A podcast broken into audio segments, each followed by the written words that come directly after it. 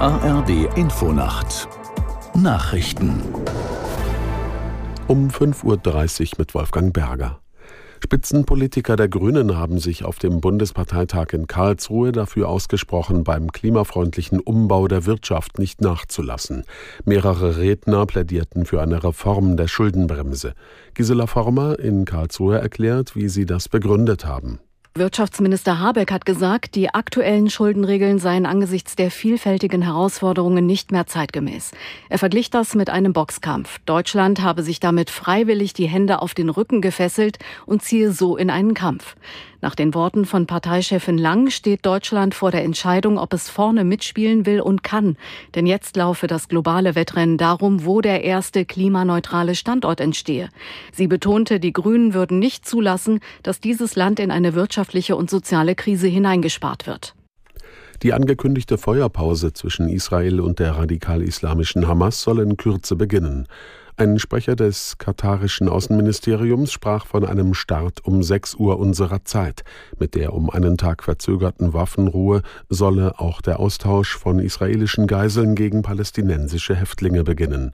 Größere dringend benötigte Hilfslieferungen in den Gazastreifen sind demnach in der auf vier Tage angelegten Feuerpause ebenfalls möglich. In der Nacht sind die vor zwei Tagen beschlossenen Grenzschließungen an der finnisch-russischen Grenze in Kraft getreten. Nur ein Übergang im Norden Finnlands bleibt weiter geöffnet. Aus Stockholm Julia Weschenbach. Damit reagiert Finnland auf die gestiegene Zahl an Migranten, die in den vergangenen Wochen ohne Papiere über die Ostgrenze ins Land gekommen sind. Die Regierung hat nach eigenen Angaben Hinweise darauf, dass viele der Migranten gezielt zur Grenze gebracht und von russischen Grenzbeamten durchgelassen wurden. Russland bestreitet das und fühlt sich durch die Grenzschließungen provoziert. Finnland war im April der NATO beigetreten. Moskau hatte den Schritt scharf verurteilt und mit Konsequenzen gedroht.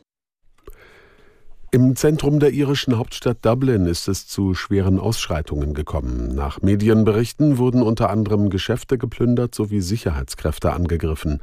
Ein Polizeisprecher machte rechtsextreme Unruhestifter für die Übergriffe verantwortlich. Vorausgegangen war ein Messerangriff, in dem bei dem in Dublin eine Frau und mehrere Kinder verletzt worden waren. Der mutmaßliche Täter wurde festgenommen, die Hintergründe sind unklar. In sozialen Netzwerken wurde über die Nationalität des Mannes spekuliert, zu der die Polizei selbst keine Angaben machte. Und das Wetter in Deutschland. Am Tag viele Wolken und Schauer, teils auch Schnee im Binnenland, teils Sturmböen, Höchstwerte 0 Grad im Erzgebirge bis 9 Grad am Kaiserstuhl. Am Samstag viele Wolken und Regenschauer 1 bis 8 Grad, am Sonntag gebietsweise Regen- oder Schneeregenschauer im Bergland Schnee bei 1 bis 7 Grad. Das waren die Nachrichten.